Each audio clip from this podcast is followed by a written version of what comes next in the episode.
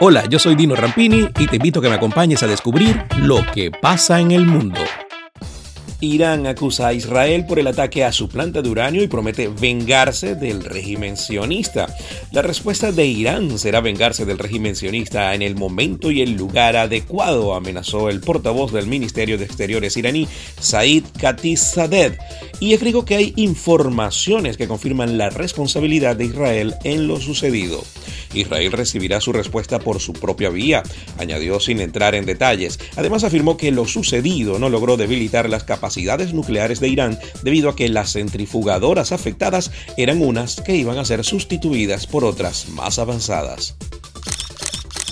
Japón formalizó este martes su decisión de verter al mar el agua contaminada de la accidentada central nuclear de Fukushima tras tratarla para eliminar la mayoría de los elementos radioactivos, un proceso que tiene previsto comenzar en 2023.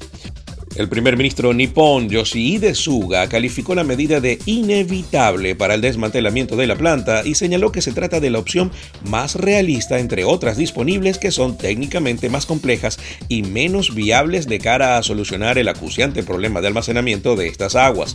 Mientras, países vecinos como China y Corea del Sur y asociaciones ecologistas como Greenpeace mostraron su preocupación por las implicaciones medioambientales del vertido e hicieron un llamamiento a Tokio para que reconsidere su decisión que no cuenta con el visto bueno de las autoridades locales ni los pescadores de Fukushima.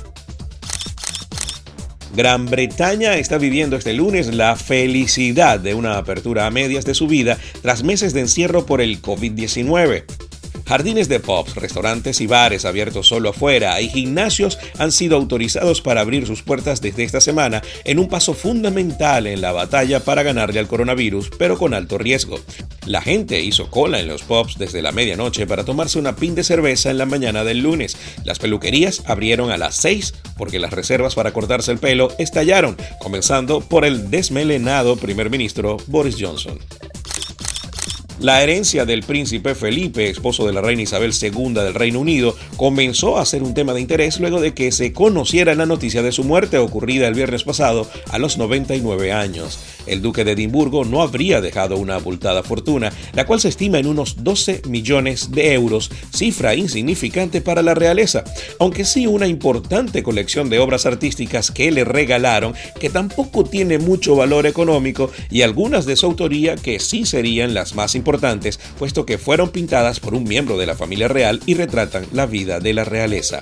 Fuentes cercanas al palacio señalan que todos los bienes serían heredados por la reina Isabel II, quien podría repartirlos entre la familia.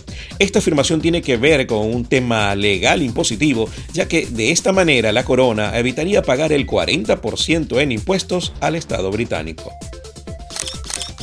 Arde. La definición de la Liga de España está bárbara, con cuatro candidatos a ocho fechas para el final. Apasionante porque luego del empate entre el Atlético de Madrid y el Betis, Sevilla venció de visitante a Celta por 4-3 y hay cuatro equipos comprendidos en seis puntos que van a luchar por el título de acá a la final. El equipo de Simeone lidera con 67 puntos y soplándole la nuca se ubica el Real Madrid con 66 luego de vencer al Barcelona en el clásico del último sábado. Los catalanes están un escalón debajo con 65 y ahora el cuarto en discordia es el Sevilla con 61 y expectante. 24 puntos en juego, 4 aspirantes y una definición apasionante abierta para varios como hace mucho tiempo no se daba en suelo español. Lo que pasa en el mundo con Tino Rampini. Es presentado por Inversiones Autoval. Todo lo que necesitas para tu vehículo, especialistas en tren delantero. Juguetón, en donde todos somos como niños. Overdi Blasio, expertos en viajes, más de 60 años lo avalan. Uniformes Única, la fábrica de uniformes número uno de Venezuela.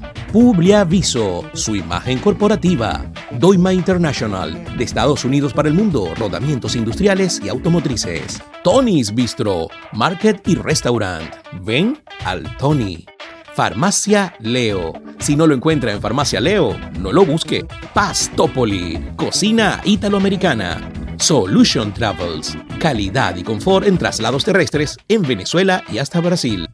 Grupo Lorini, conectando al mundo desde el 2002. Dino Happy Shop, la tienda de la gente feliz.